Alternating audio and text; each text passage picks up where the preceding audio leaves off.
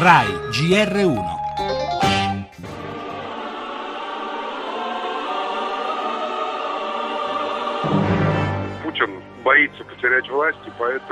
Putin ha paura di perdere il potere. E è per questo che tenta con metodi repressivi e polizieschi di distruggere l'opposizione, incluso me.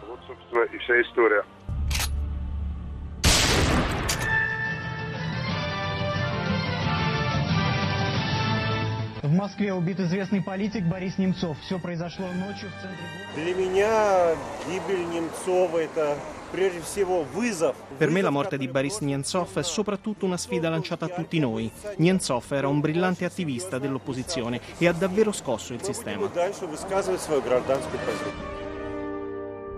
И он очень серьезно мешал этой Non staremo a guardare ma continueremo a esprimere le nostre posizioni civili.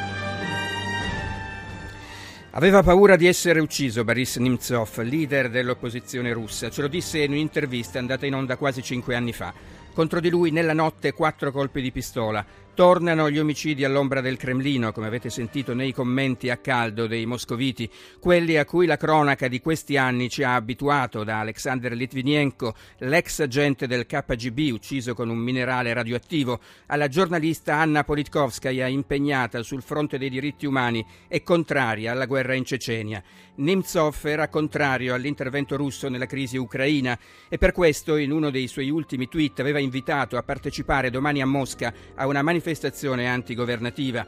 Il Cremlino ha condannato subito l'omicidio, una provocazione, dice Putin, controllerò le indagini.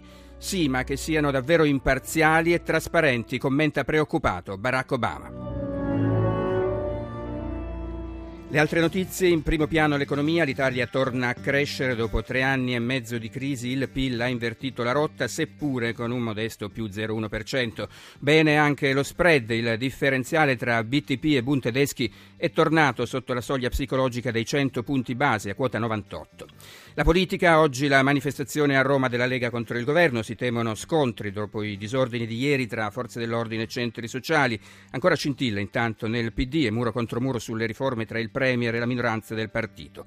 La cronaca, Italia nel mirino del terrorismo islamico in quanto simbolo di cristianità, a lanciare l'allarme sono i servizi segreti, il caso Biagi, ai microfoni del GR1 parla l'ex ministro Scaiola, indagato per la revoca della scorta al giuslavorista ucciso dalle BR nel 2002. E poi lo sport, le difficoltà, le gravi difficoltà del Parma e i sorteggi dell'Europa League.